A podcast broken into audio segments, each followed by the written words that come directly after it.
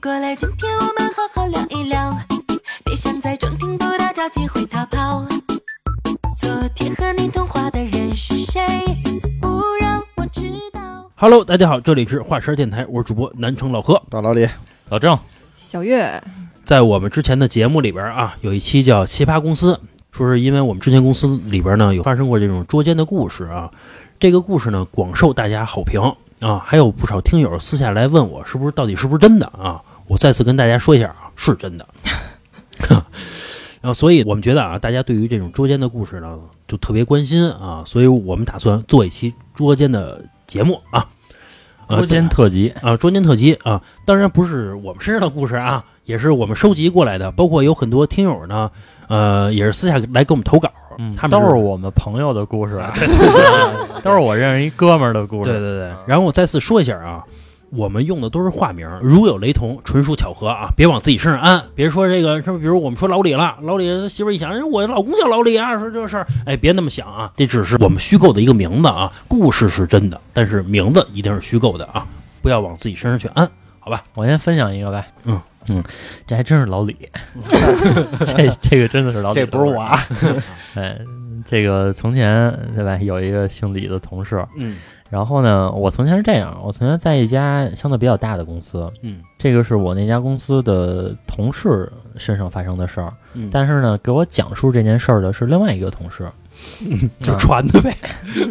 这个应该也不是传的，呃，他可能其中也是，呃，确实是人家那个职位上，可能确实是知道一些内幕。啊，这个事儿是这样的，在我们公司呢，其实是以销售为导向，嗯呃，销售这一块儿很重，全中国吧，就是每个区域呢都是有我们的销售分部的。嗯，这个事儿呢，就发生在其中一个销售区域经理的身上，嗯然后和他下属的一个员工的身上。嗯呃，每个季度啊，所有的销售的这个副总、地区的负责人都要来我们公司的总部，也就是北京开会。嗯那来北京开会，他不能带一个人啊，嗯对吧？就是他不能自己来啊，他总得带一个或者带两个人，嗯对吧？这样显得有面子嘛，是吧？跟同事一块儿来开会，嗯带个助理什么的。然后其中一个月份呢，他就就按往常一样，他带着他的助理，然后又带了另外一个同事，一男一女来了北京，嗯然后来开会。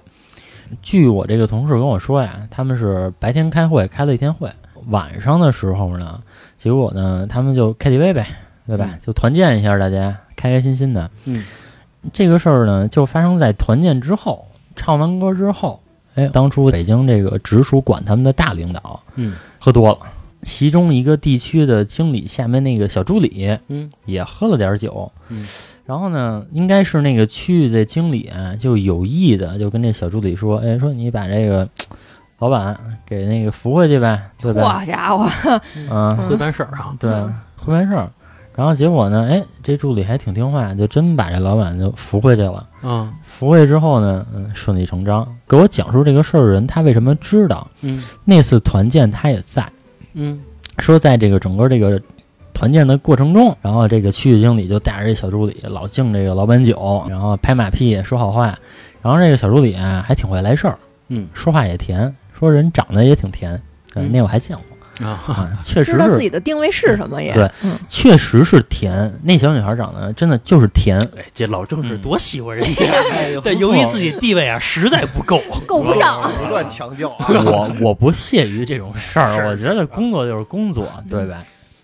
你也只能工作就是工作。哎没到达那个 level 的时候，都可正直了。是，然后结果那天晚上呃顺理成章的，可能扶回屋就没出来。嗯然后据我那同事跟我说呢，他们是这样，就直接在是一个就跟会所似的一个地方，嗯大概是上边是酒店，下边是 KTV，嗯在 KTV 唱完歌之后都喝多了，然后就是说开几间房就不回家了。是，然后结果他说，他就看着这个小助理呢，给这老板扶回去。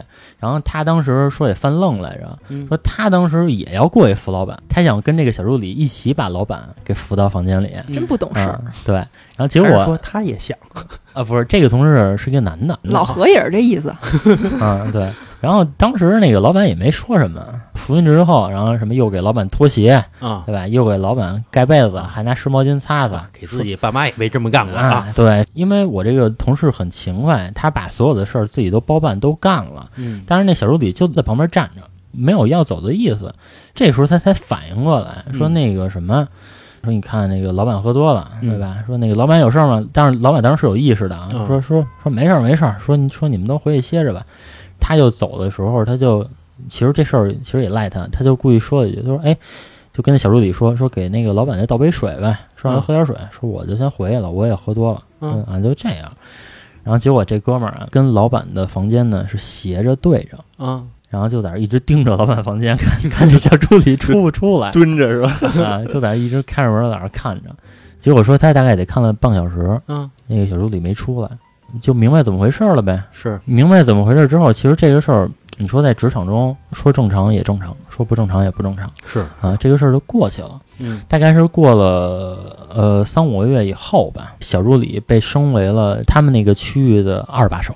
嚯，嗯，可以，大概过了三五个月之后，据说啊，在高管团队里面收到一封邮件。嗯。啊，这封邮件就是跟小助理睡的那个老板的媳妇儿发的。老板娘，嗯，但是老板娘觉得还是挺留面子的，她就说，那个谁谁谁就是那个女的助理，作风非常不检点。我手里已经掌握了证据了，但是我留面子，但是我觉得公司不应该留这样的人在，嗯说我建议把他开除，就发了一封这个邮件。因为我那同事的职位其实是刚刚够到那个高管群里面的，嗯因为他说是高管，但是其实中层管理者也有。啊啊，嗯，就是那么一个邮件群，大概几十个人吧。发完这封邮件之后，我觉得俩人也没有折腾，就是也没有像说咱们那个可能平时电视里演的那个桥段，说什么来公司闹啊，这些也没有。然后大概也就是过了半个月之后，那个女的助理辞职了，哦，嗯，就走了。自己走了。对对对，其实就是这么一个事儿。这个事儿就是没有太起伏的，就一些比较狗血的那个场景吧。但是这个事儿的确发生在我从前的公司。啊，嗯，然后后来的时候，呃，就怎么跟我同事聊起了这个事儿呢？对吧？也就是说，话茬儿要录一期节目，啊，然后我就突然想起他从前跟我有意无意的说过这个事儿，说这个每个区域的区域总过来都要给老板上供的。我说上什么供啊？童男童女儿，我说上什么供啊？他说你说什么供 啊？我就这样我就知道了。这个区域的老总应该挣的不少是吧？嗯我觉得还来这套啊，花点钱什么的不行吗？他其实中间有一有一个原因啊，我们的大老板是八八年的，哦哦，他说是大老板，但是其实他背后还有老板。嗯他只不过是他原来跟着他背后那个大老板一直跟着他，所以这个老板说现在要做一个公司，然后就指派说那你就当 CEO 吧，啊哦，就给你明面上的 CEO，但是真正重要的决策还是这个背后的大老板去做。嗯但是你跟了我这么多年，可能人家家里也有点什么关系，嗯啊，说说那你就 CEO 吧，对吧？就给你这么一个职位。那你想啊，这个事儿发生在好几年前，那个 CEO 当当年也二十八九岁，这么血气方刚的年龄，对吧？也难免啊是吧对？你又给我一个这么高的权利，嗯，我管这个几百人的团队，嗯也也其实情理之中。就是像你说的那个老板他媳妇儿，嗯其实发一封邮件，然后让让你们公司把那个助理给开掉。其实我觉得啊。肯定是因为什么呀？比如说那个助理跟你们那个老板睡了一次，然后成了你们这种什么不管哪个层级哪个部门的一个二把手，就是他靠这一晚上嗯升职了。嗯。但是肯定是老板娘发现的，肯定不是这一晚，对对对。肯定是后来这个女孩不甘心，想要更多的东西，不管是钱也好，还是职位也好，或者说这个老板的时间也好，嗯。然后把这个老板娘弄急了。但其实那个老板娘没想明白一个问题：嗯。现在这个女孩如果不在这个职场里了，被开掉了嗯，他们俩不是更方便了吗？在职场里可能会有点顾忌，是吧？那人家老板就喜欢这个，你那说那特甜那小姑娘，我直接把她包了不完了吗？可能人家家庭里自己已经有协调了，就已经把这事儿说开了，说这小狐狸精，对吧？就你你得给我弄走。然后说我同事就是后来怎么又确定了一下这个事儿呢？就是我那个同事啊，他的车是一个宝马五系，我们那个大老板呢，他的车，呃，就是也是一辆宝马，嗯，但是所以说宝马的启动啊，可能跟好多按键呀、它都是就是很相似的嗯，一样。很相似的。因为这个女助理嗯她没有车，啊但是呢，她会开车，上来就会，对，可以开。说有一次就是他们两个人刚结束一个酒局，因为已经升成区域二把了嘛，这就得嗯上酒局了。嗯上完酒局之后，因为就我这朋友他喝了，喝了说我开不了了，要不你开吧，就是你先开着，先把你自己送回去，嗯，然后我再叫代驾，这样吧。嗯然后说也正好顺路，说那个女助理上车之后行云流水这一套都知道，就是怎么挂档什么乱七八糟的全知道，就跟自己家车似啊，的。就跟自己家车似的。调个什么驾驶模式，什么 comfort、eco 什么的，对，包括包括空调在哪儿，嗯这个风放到几档全知道。但是那个女孩儿之前聊过，她就是没有车。嗯，嗯，啊，等于说是平时没少联系是吧？刚才嗯小月你说啊，如果把他开除之后，他们私下联系会更加容易一些啊。其实也不一定，为什么啊？比如说这个女助理后来人人家成为二把手了，她是某一个区域的这二把手嘛，对吧？人家上面一大老板，他是全国跑，对吧？比如说他是北京的这二把手，那每次我来北京找一个，重庆来一个，嗯，对？吧？成都来一个，在谈业务的当中啊，咱们把事儿也办了，不也挺好的吗？对吧？嗯，他们俩之间也不是不工作呀，对吧？因为二把手确实也也需要工作的嘛，对吧？在谈业务的当中，哎，再来一下子，是吧？嗯，这业务不是更进展的更加流畅一些嘛？更愉快，啊，对吧？有什么真话也都敢说了，是吧？也都说开了，是吧？最亲密的接触嘛。是吧？你说一个女孩要靠这个上位，人家自己的选择是吧？啊，自己的选择。嗯，对吧？人老板人也吃这套，从道德层面上来说不太好，但是说你情我愿的事儿，就是我认为啊，这个女孩儿确实是应该善用自己的优势，但是应该有自己的底线，对对对吧？可是说她怎么选择啊，这咱也管不了，对对啊，对吧？这事儿我听了来气，恨自己不是那个区域总，怎么不是那老板呢？老板，嗯或者说恨自己不是那女的啊。其实也是一个上位比较快的一种方式啊，是自己的选择。有时候社会规则其实很残酷的，法律允许，道德不允许，就是看你怎么觉得了嘛。对对对，他又不是一个政府官员，对吧？又不是受到什么行贿什么的，对吧？你自己两情相愿，对吧？人家就是一个相爱的事情，对吧？也可能人俩是真爱，对，有可能啊，对吧嗯？我曾经有一同事就是，然后离婚了。嗯嗯，然后离婚了，就马上跟另外一个结婚了。然后他就说：“他说我真的就只是碰见真爱的时间晚了一些，嗯，对吧？那你说怎么办啊？那就把真爱错过，或者说是，呃，就是跟真爱结婚，他就是一个百分之五十的选择问题嘛，对吧？对有人觉得他没有责任感，说你都有家了，那你说当真正的真爱摆在你面前的时候，嗯，其实我觉得人不一定会怎么选，就是你的责任感不一定能战胜你的感性部分。对，而且刚才你说那老总，人家地位那么高，肯定就有人格魅力嘛，会吧？嗯他职位也会让自己带着光环的，不代表这女助理不喜欢他，对吧？不能说，对吧？比如说这个男人结婚了，或者女人结婚了也一样嘛。比如说又碰到真爱了，应该怎么去抉择？首先，你愿意这个去抉择，愿意去抛弃自己的东西，你就是要付出代价的。比如说啊，比如说两个人一块儿买的房，嗯，因为你碰上一真爱，你要离婚，你是不是要把你那边吐出来啊？你嗯为你的真爱吐出一半房，不过分吧？嗯这个老板他说了，就是咱从这个道德的角度讲，我抵挡不了诱惑，我控制不了我自己。主要那女孩真甜，老郑是多甜多甜，到底老郑看来很甜。不是我呀，只不过说对美好的事物，我自己有我自己的赞美。啊，都会欣赏的，对吧？对，确确确实甜，确实甜。我接下来给大家分享一个男孩儿怎么发现自己女朋友出轨的。啊，我觉得他这个心思真的挺细的，嗯就是他跟他女朋友其实谈了很长时间了。嗯这个男孩儿啊，也是咱们这个北京本地人，然后自己呢有一辆车。嗯然后有一次啊，他的一个哥们儿过来找他来说，咱俩呀开着车去花鸟鱼虫逛逛去，哎，看看什么蛐蛐儿什么这舞的吧，去看看那个去。然后他这个哥们儿呢，一上车肯定是坐在副驾驶嘛，一上来坐这车呀，就往后遮了一下，说兄弟，你这个副驾驶的座子干嘛调这么靠后啊？嗯，就是你说这个坐着多难受啊！玩来的呗。啊，然后呢，这个男孩儿就说嘛，啊，昨天啊，我女朋友开着我这车跟她的一个闺蜜上外边吃饭去了。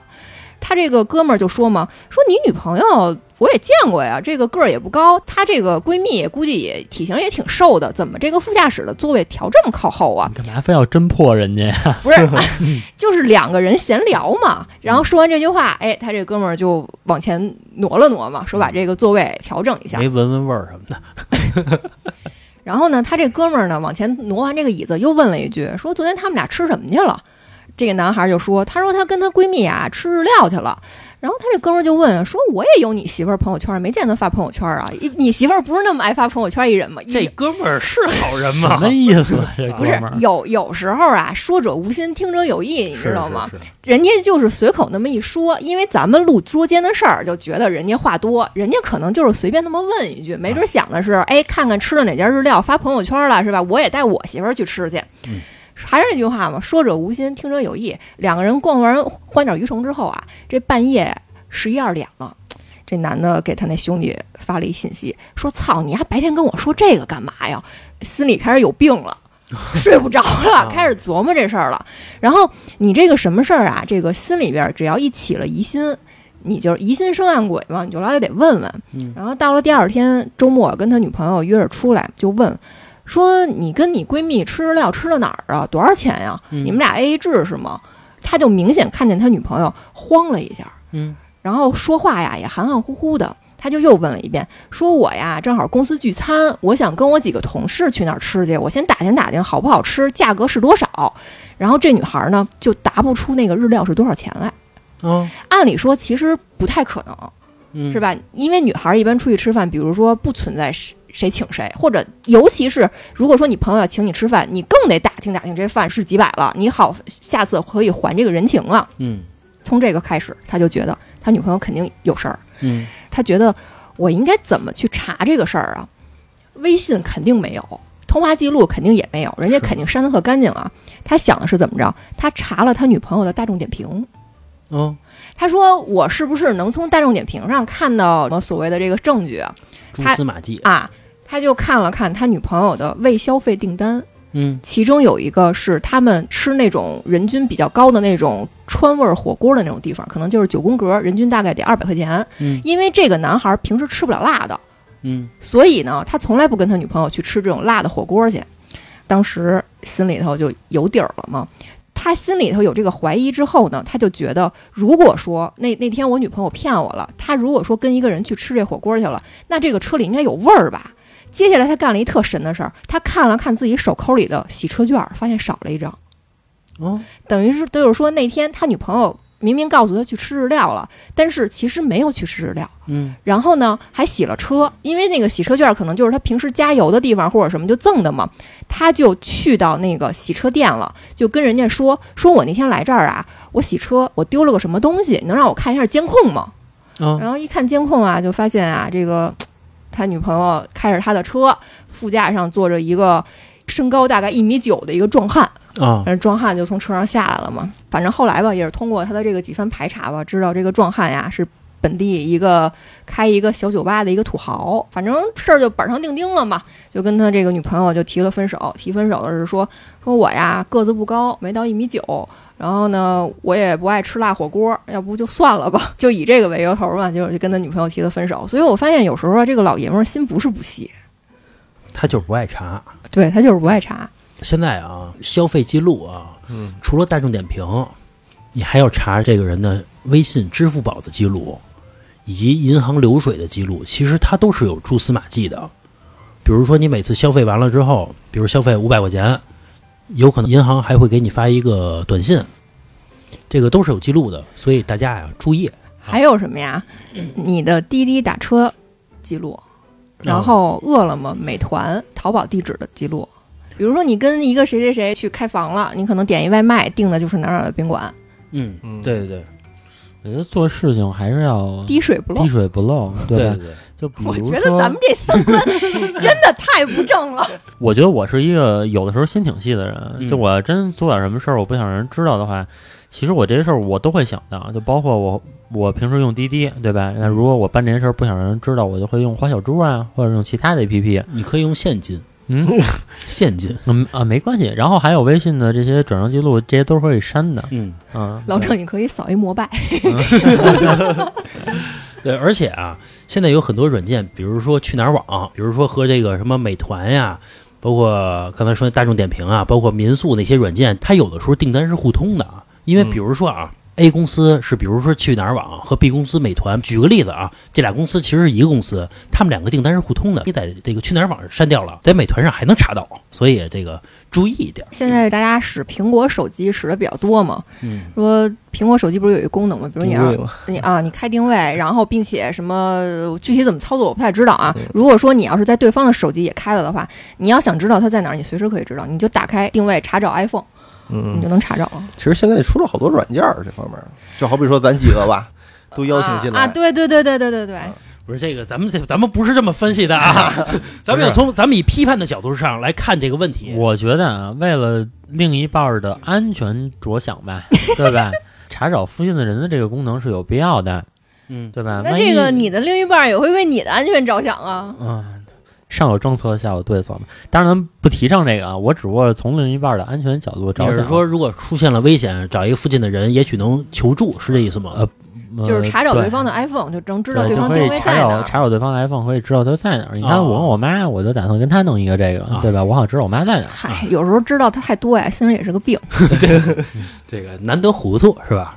如果说您喜欢我们的节目呢，可以在微信搜索公众号“画圈 FM”，就是我们电台的名字。进入公众号之后呢，您可以点击“点我进群”，就会出现老郑的微信二维码，加老郑的微信，他会把您加到我们的微信听友群里边，大家可以在群里边畅快的聊天啊。包括有最新的节目呢，我也会第一时间的分享给大家。行，我再分享一个故事啊。这故事呢是一个同事给我讲的，他说不是他的故事，但是他说的是他朋友的故事啊。是这样的，以女方这角度上来说啊，她同学呢是上大三的时候和她男朋友认识了，他们两个呢是同校的同学。这女孩呢最早不想跟她男朋友在一块儿，因为那男朋友啊最早交了好多女朋友了，在学校里边啊都出名了，找？个渣男，啊，找一渣男，他我我也认了。但是呢，由于长得确实很帅，这女孩呢也就认同了，觉得是这个很帅嘛。但是呢，和这男朋友呢在一块儿大概半年的左右的时间，也没发现任何的问题，也没发现他这个沾花粘草啊，也没有。嗯，包括什么短信啊、手机啊，也都是非常公开的，就放在这个桌子上边儿随便看。他慢慢呢，他也觉得就是没有什么疑问了，也不会有什么怀疑了啊。后来呢，大学毕业的时候，她男朋友由于家里边有点关系，就选择这个去政府部门去上班了。她呢就选择留校继续考研，也就是一个上班一个上学。刚开始呢还觉得挺好的，因为呢最早是两个都是穷学生嘛，也花不起，也吃不起什么的。后来她男朋友上班挣钱了，就老带她吃那些平时上学的时候她不敢吃那些东西，出入一些比较好的场所。由于是政府部门嘛，嗯然后还能报销啊，嗯然后那个她就胡吃海塞嘛。慢慢呢，她就生活上特别依赖这男朋友了，嗯因为她男朋友平时也会给她一些零花钱，她就觉得，哎，我你看我找一老公多好啊，对吧？是啊、等我上班挣钱之后，我也要报答他啊，嗯我们一块儿有一个美好的未来。她也是这么想的。后来呢，她男朋友由于业务上的变化，需要经常去出差了。她刚开始觉得出差是不是到底好不好啊？因为她平时看电视也也老觉得是不是有那种什么各种事儿啊、乱七八糟的事儿啊，因为毕竟不在身边了。后来呢，她男朋友每次出去出差都会给她打一个电话，并且一聊啊就是一个多小时，她就觉得起码你这个还想着我，并且一聊聊一个多小时，是不是你也就出轨的概率不会变得那么大了？嗯，但是啊，随着时间一长，过了几个月之后，这电话呀越来越少，从这个一个小时啊变成了半个小时，从半个小时啊变成了十分钟，到最后啊就简单的报备一下安全，比如说我来这个城市挺好的，就给挂了。啊，然后这个次数呢也越来越少，比如说最早每天一次，后来三天一次，到最后一星期一次，就越来越少了。从懂事儿的角度上去想嘛，觉得那工作忙呗，对吧？后来呢，直到有一次打电话，他发现这个声音的背景啊，有一女人在说话。嗯，他就电视呢，那她也不是电视，就是明显跟她男朋友在说话。比如说，你帮我嗯拿杯水，把这东西给我，就这种话。她就问她男朋友说：“你这是谁呀、她男朋友说呀：“嗨，都是同事一块出差来了，这个嗯晚上也得得宾馆加班，这也是正常的事儿嘛，对吧？”她就觉得啊，那也正常。后来呢，随着打很多次电话，都是这同一个女人的声音，就很相像。她又觉得很奇怪，并且啊，这个电话呀、到最后一个月打一次电话了，她男朋友也不联系她了。她心里一想，说这事儿不行，说这样吧，我得约男朋友吃个饭，见个面，我得把这事儿啊调查清楚了。于是呢，她想一方法，她把她男朋友叫到她这个学校来，旁附近的一个饭馆，然后他们就开始吃。吃着饭的时候，她发现她男朋友拿着手机一直聊微信，并且嘴角洋溢着一种笑容，她觉得准有事儿。然后靠着这个女人的第六感啊，她就开始行动了。她怎么办呢？她一把把这男朋友的手机抢过来了，奔着女厕所她就跑。跑完之后，她到这个厕所的蹲坑那块儿，她把那个门一下就反锁了。她男朋友就在这个厕所这块儿就一直喊她名字，说：“你赶紧出来，你把手机还我什么的。”由于她是一个女厕所，她男朋友不敢硬闯，并且她这个在门口一直叫也不太好，慢慢的声音就没了。她呀，反正在一个私密的空间下了，她就打开这个男朋友的手机就一直看。她看她男朋友的微信，然后看的时候发现微信里边有一个分组，这分组的名字叫猎物。嚯，然后一打开这个猎物啊，里边全是女孩儿，她一数大概小十个左右，并且她也在其中之一，而且每个女孩的名字后边都有一个日期。她一看自己的名字后边的那个日期呢，是她和她男朋友在一起那个日子，也就是说，他可以推断出所有的这个女孩的日期也都是他们相识的，或者说在一起的那那个日期。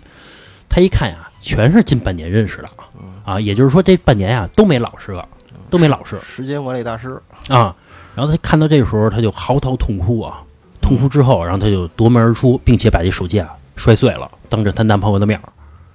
然后之后，，这操作不太行，我跟你说，啊她男朋友得这得让她赔。那么毕竟好几年的感情，不至于啊。我跟你说，能干出这种事儿啊，我跟你说，指不定他会怎么着呢。转账记录你是不是得还？反正嘛，后来夺门而出，夺门而出之后，她男朋友捡起手机追过去了，嗯，说那意思你听我解释。然后她说你解释什么呀？还没得可解释了，已经还需要解释吗？啊。后来再也不跟她男朋友联系了，因为他们过去是一个学校的同学嘛。通过其他同学的嘴里边听说，这男朋友啊也结婚了，娶了是一个当地的一个政府的领导的闺女，也过了这么多年了嘛，他就觉得我也祝福他们吧，这这还这还祝福了？就祝福他们到离婚。啊，他就讲了一这么一个故事啊。我觉得这男朋友这半年确实没闲着，嗯，而且啊，你要不跟人好了，你直说，对吧？啊，其实这女孩的反应也挺快的。我这儿也有一个类似于这样的故事，就是她有一次啊，跟她男朋友，因为她手机没电了，充着电呢，就用她男朋友的手机，哎，在家里投屏，嗯。然后看这个视频。哎，这特危险，啊。我跟你说然后特危险。然后看着看着呢，就是大屏幕啊，啊。那么大个儿，哎，弹出一条微信来，嗯。嗯用户名呢可能是个女孩儿，问的那话呢就是你吃了什么呀？嗯一般的人不会觉得这个话有什么，但是啊，什么女孩会问一个男孩你吃了什么？然后当时这个女孩反应特别迅速，她就一下就把这个手机夺过来了。她在前面跑，她男朋友在后边追啊，她就跑到了卧室，然后把门给插上了。她插上门之后呢，就点开微信，聊天记录都是空的，只有这个女孩发的那条信息：“你吃什么了？”这是第一条，可想而知前面的这个对话被删掉了嘛。是然后这女孩干了一件什么事儿？她给那女孩回了一条信息，说想吃你啊，啊。然后呢，对吧？然后他当时想的是，脑海里有最后一丝的幻想吧，说如果说这个女孩要是发错了呢？是吧嗯？她是想给自己的男朋友，或者说给自己的暧昧对象发，不小心发到我男朋友这儿了呢？我男朋友要是冤枉了呢？然后他想的是，如果要这样的话，我就是再跟他道个歉呗，假装我男朋友的口气，也说我发错了，想给我女朋友发的。然后呢，这个女孩回了他一条说：“真讨厌，怎么喂都喂不饱。然后她男朋友在外头看的是电视，呃呃，退没退出不知道啊，反正她男朋友可能看，不知道是不是看一直播。然后这女孩又干了一件特别绝的事儿，因为当时可能真的是太上头了，太生气了。嗯这跟捉奸在床其实是可能视觉冲击会更小一点，但是你心里头太难受了。嗯她把这条啊截了个图，嗯发到了她男朋友的那个相亲相爱一家人的群里面。哦嗯然后说了一句：“我出轨，被谁谁谁抓着了。”因为她跟她男朋友当时已经谈婚论嫁了，嗯她怕的是啊，别到时候你他妈把这个锅甩我身上，啊是，是吧？你到时候说我出轨，或者说我无理取闹，说我成天给你发脾气，让所有人都看一看你的真面目，嗯挺牛逼。投屏这个事儿啊，确实是挺危险的。我有一事儿啊，就是那个自己身上的啊，但哎是我我先说一个，我先插一下啊。之前啊说有一个车祸现场，这个人啊是一男的啊，骑摩托车被车给撞了，创了之后呢，在晕倒之前呀，把自己聊天记录删啊了，把把聊天记录给删了。之前我记得好像是我看的是哪一个普法节目，真的是普法节目啊！人家说真的是一个律师出来说的，说有一个人问了这个律师咨询了一个问题，说如果有一天我的老公跟小三儿在床上啪啪呢，然后突发了什么状况，然后我老公被送到医院去了，然后那肯定要通知他的家属嘛，比如嗯通知我，我有没有权利放弃抢救？嗯，然后律师说有，我我说我那事儿啊，我那是有一天在公司开会呢啊，又是别人的事儿是吧？我我的我自己的啊，啊，因为我开会就要讲自己的方案，然后我就把电脑投屏到大屏幕上了。讲完方案，大家就开始要讨论，对吧？就我先讲，讲完了，然后大家也都不看大屏幕了，然后我们就开始讨论这方案。但是讨论方案也不是我一直说嘛，就总有别人他们之间互相讨论的时候，哎，这个时候啊，我就给我那个当时那个女朋友回了个微信什么的，嗯。然后我们俩在微信上聊。我真的忘了这事儿了，就我还投视频呢，啊嗯，然后后来就我们老大就跟我那嘬牙花子说：“你你把这投屏关了 啊！”我弄得还挺尴尬 等于就是你电脑上也是登录着微信的是吧？啊，对，登录着微信呢，幸亏啊没聊点什么特别露骨的，啊，还真没聊特露骨的啊，就聊的都特正经。万幸啊！啊，聊了也说没聊，啊说晚上你来我家啊？有时候这个，有时候有时候我跟老何白天聊着聊着，他就跟我说：“你先别给我发了啊，我同时要用我电脑，先知会一声。不是，我怕你说出来什么。虽然咱俩也没说什么，但我怕你说出来什么。那你直接退了不得了？说，比如你给我来一个刚给我拉屎拉特爽，就是这个也不太好啊，对吧？也不一定非得是黄色的嘛，对吧？嗯你们刚刚分享那些故事啊，都是女孩没有忍，对吧？对全都是知道这个事儿之后就爆发出来了。嗯我身边有一个亲身的例子，是女孩知道这事儿了，从始至终一直忍下来的一件事儿。这个是这样的，就也是一对情侣嘛，然后我是认识这个女孩儿，我跟这个女孩儿之间呢还有共同好友，就也是这个好友给我讲的，嗯。说这个男孩儿啊，就事业蒸蒸日上，嗯。嗯，然后混得很不错，然后很不错之后呢，然后必然对吧？他们单位还都比较流行用英文名儿，啊，什么 Lisa 呀，啊，托马斯。哈，反正丽丽啊啊。这些，然后反正就来了，奥巴马。天天老出去一块儿这个出差，是。对吧？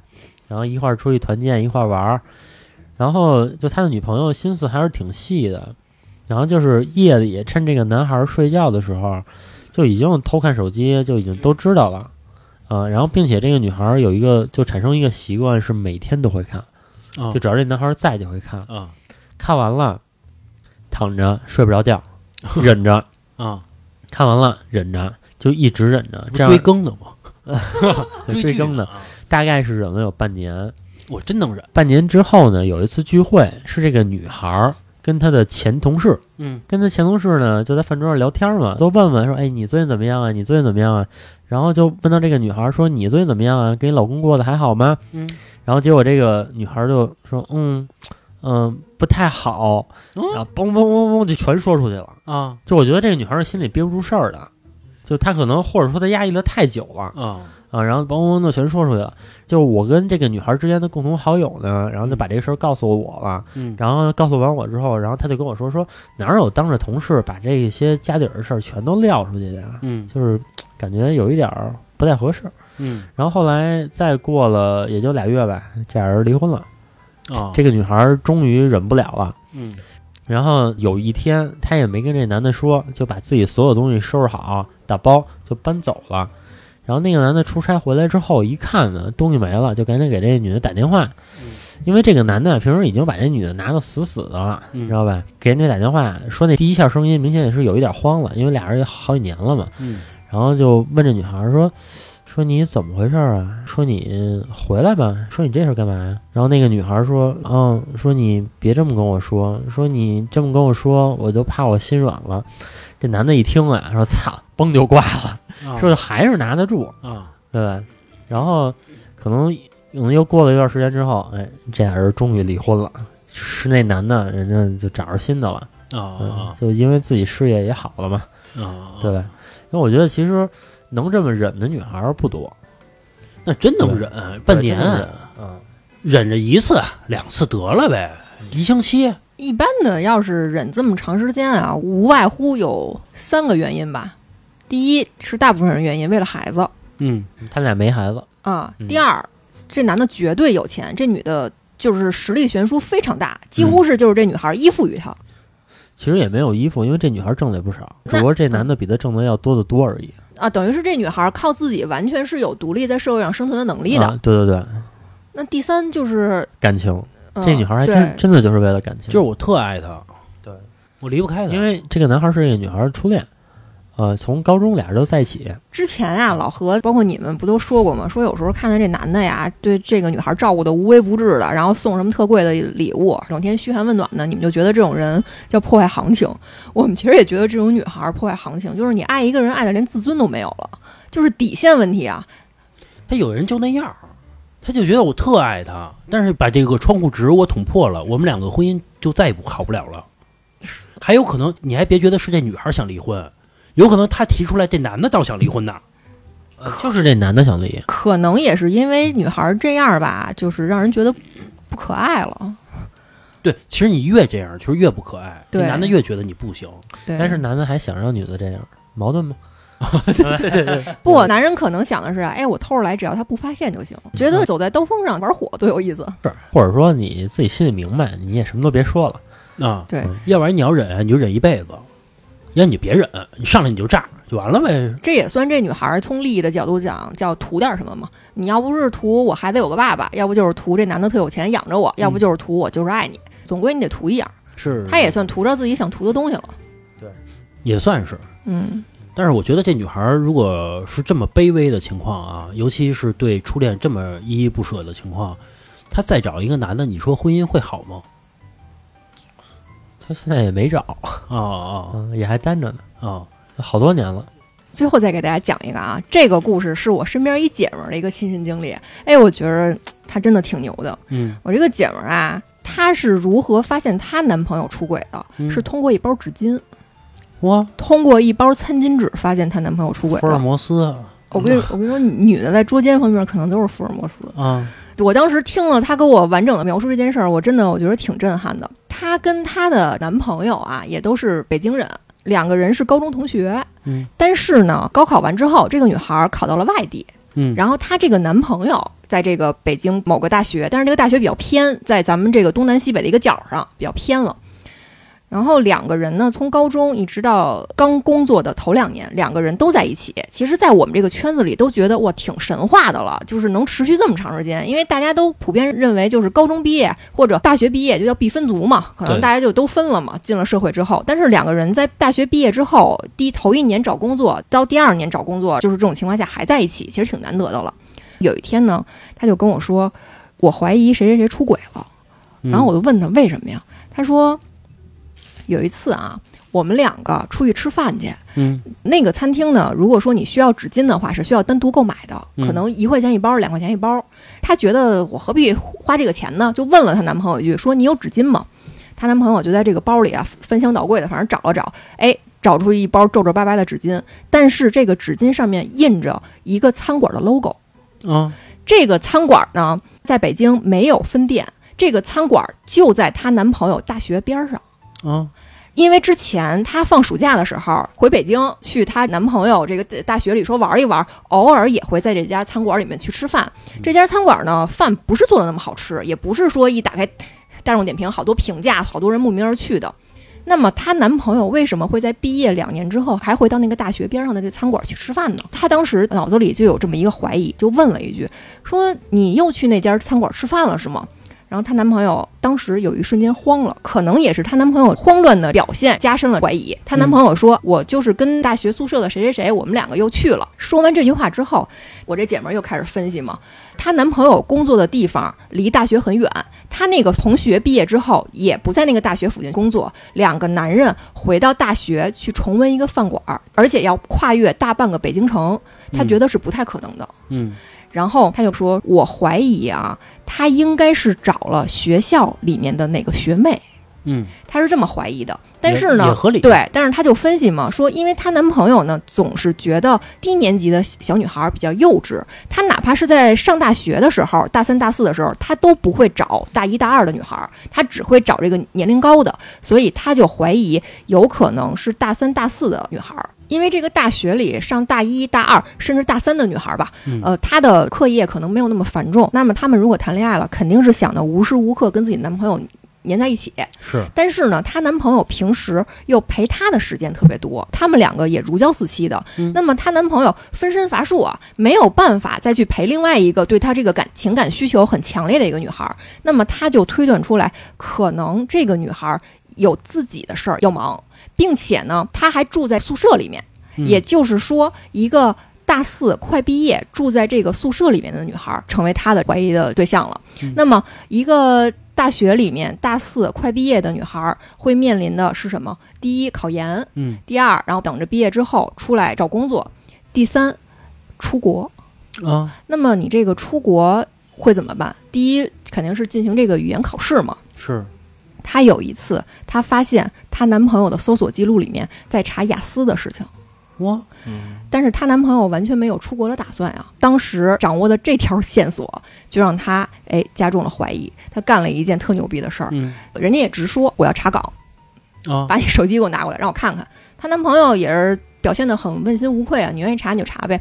果不其然，翻了所有的这个微信，是吧？都是干干净净的。然后跟女同事的聊天也都是很正常的，只有工作上的事儿。然后这个女孩儿干了一件什什么事儿？她先是查了查全北京考雅思的地点，她发现他们的那个大学某一天就是考雅思的这考试地点。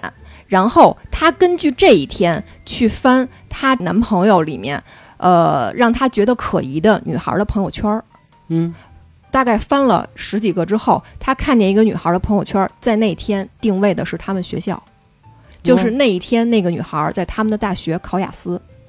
然后他干了一件更更绝的事儿，他直接就给这个女孩发了一个信息，用她男朋友的手机说：“宝贝儿，我想你了。”她当时的想法也是说，如果说这个女孩要是回一个问号，是吧？可能就是冤枉我男朋友了嘛，就直接再说不好意思，我发错了。赌一把，啊，赌一把。然后结果那个女孩儿给他发的是“我也想你，么么哒我”，操就破案了。这李昌钰这个 福尔摩斯太牛逼了这真的是我姐们儿身边发生的一件真事儿，就是她就是靠着一包纸巾，然后推断出她男朋友找了一个大四毕业，然后要出国考雅思的女孩儿。当然了啊，也有点巧合，人家要是没发朋友圈呢，是对吧？没发朋友圈就有其他证据了。啊肯定是，啊，嗯啊可能就开始找找其他的线索了啊！我操，太恐怖了啊啊，女人太可怕了。啊！这个我觉得啊，要是男的，你会怎么想啊？我等着你下次证据出现？我 我先不想这事儿了。抓你现行，啊，只能抓你现行啊，捉奸在床，肯定这么想问题，不会这么一点一点的通过线索，然后进行这个推断出来。我觉得这个广大听友啊，不要引以为戒，而是说彻底杜绝这个事情就好了啊！不要想着说，哎，我们这个分享出这些经验出来了，我下次一定要注意了，千万不要这么想问题不要想着说杀人之后如何逃跑，想啊的是不要杀人。啊！举头三尺有神灵，是吧？有人盯着你呢啊！你的所有的线索啊，都有可能通过蛛丝马迹被人调查出来。人这辈子，不管是在婚姻家庭里，还是工作上，包括友情上，也是尽量做到不要对不起人。啊，有点太过分了啊！这个我说这女孩啊，这调研的太狠了，调查的。我觉得通过这个事儿啊，也会觉得他身边的这个女人有点可怕即便这女的不分，这男的估计也要分。啊，心思太过缜密，过分了有点儿。哎，这女孩干什么的呀？这女孩是个律师，哦，嗯，没浪费 啊，对口，这天这天赋啊，我估计她干的应该很不错啊。行吧，我觉得大家都注意吧啊，不要老觉得自己做的天衣无缝，百密还有一疏呢，是不是啊？常在河边走，哪有不湿鞋？就甭干这事儿啊，好吧？行吧，这期节目到这儿吧，拜拜。我轻轻地闭上我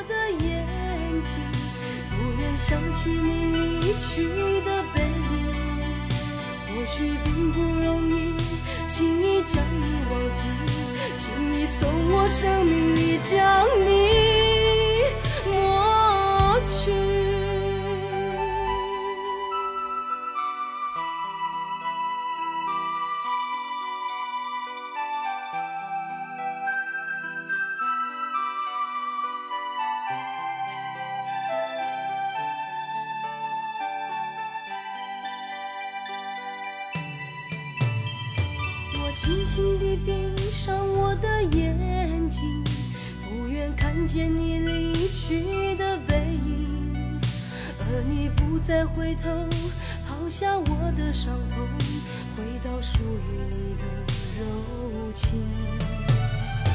我慢慢地张开我的眼睛